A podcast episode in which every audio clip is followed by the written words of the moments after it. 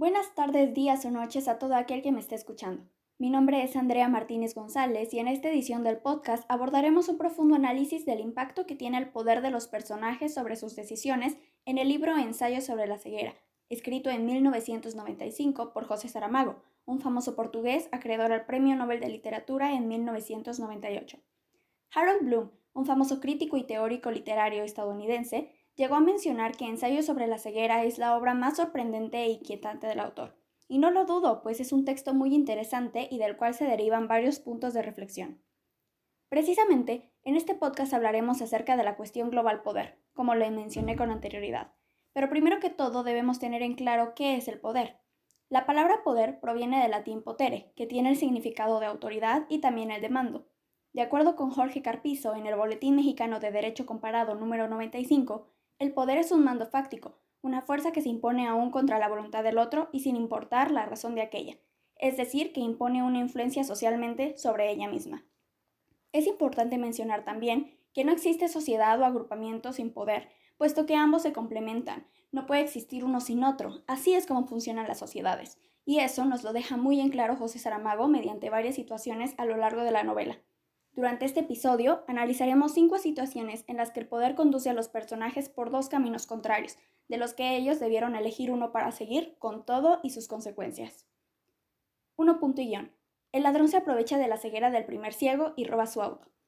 Una de las primeras partes del libro describe cómo el primer ciego es acompañado por el ladrón a su casa y cómo este último decide robarse el coche del pobre señor.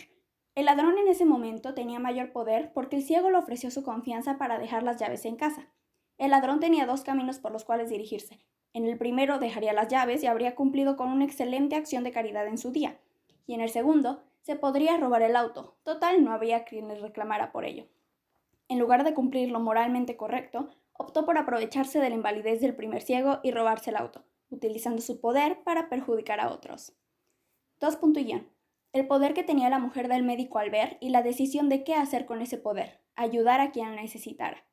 Es curioso y nunca sabremos exactamente por qué la mujer del médico fue la única persona en toda la historia, y probablemente en toda la ciudad, que no quedó ciega tras la epidemia de ceguera. Pero lo que sí sabemos es que a diferencia de otros personajes, ella se mantuvo firme con sus principios y contrario a la situación anterior, la mujer del médico decidió utilizar su poder para ayudar a quienes pudiera, y en especial a quienes la rodeaban en el manicomio. Decidió aceptar la responsabilidad de tener ojos cuando otros lo habían perdido. Recordemos la parte del libro donde ella y su esposo estén hablando de contarle a los demás que ella puede ver y comentan acerca de los pros y contras de hacerlo, principalmente discutiendo el punto de que se podrían aprovechar de la gentileza de la dama. Al final, ella decide contarlo y debido a la buena aceptación de los demás ciegos de la sala, ella logra ayudarlos en todo lo que le sea posible. Considero que un punto muy relevante aquí es el entorno en el que ella se desarrolló, puesto que le permitió usar su poder en beneficio conjunto. 3. Los ciegos malvados imponen sobre los demás ciegos del manicomio. Otra demostración de poder ocurre cuando los ciegos malvados anuncian la nueva forma en la que se distribuirá la comida en el manicomio, simplemente imponiendo un mandato de tipo gubernamental, donde ellos se adueñaron del control del alimento, de la principal necesidad de los inquilinos, y por medio de amenazas ganaron un poder e impusieron un miedo enorme que hizo que ellos actuaran tan egoístamente y que los demás ciegos cedieran a su control y a sus órdenes. 4.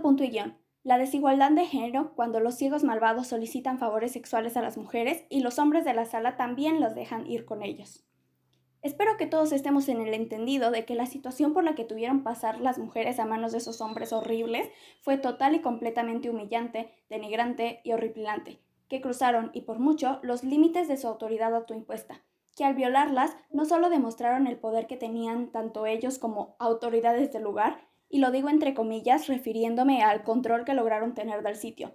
Al violarlas, demostraron, a mi parecer, que no solo ellos se sentían con un poder mayor a ellas, sino que, junto con ellos, los demás hombres de la sala también creyeron que era parte de su responsabilidad la de traer la comida, y decidieron no luchar o argumentar sobre que ellas no merecían ese trato. 5. El poder que le dan las armas al portador de las mismas. Por último, un elemento demasiado relevante en este tema también es la pistola que tenía uno de los miembros del grupo de los ciegos malvados en el manicomio. La pistola juega un papel fundamental en el desarrollo de la historia porque impone una amenaza a quien guste enfrentar al portador de esta.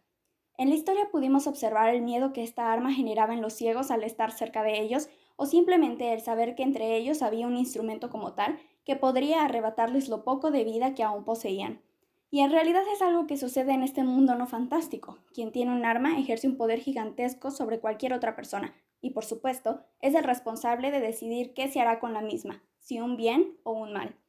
Y bueno, a modo de cierre de este podcast, creo que las anteriores decisiones de los personajes fueron cruciales para el desarrollo de la historia porque todas tienen algo en común, un poder del que otros carecían en ese momento y del que tuvieron que decidir qué hacer o en qué utilizar influenciados por su entorno.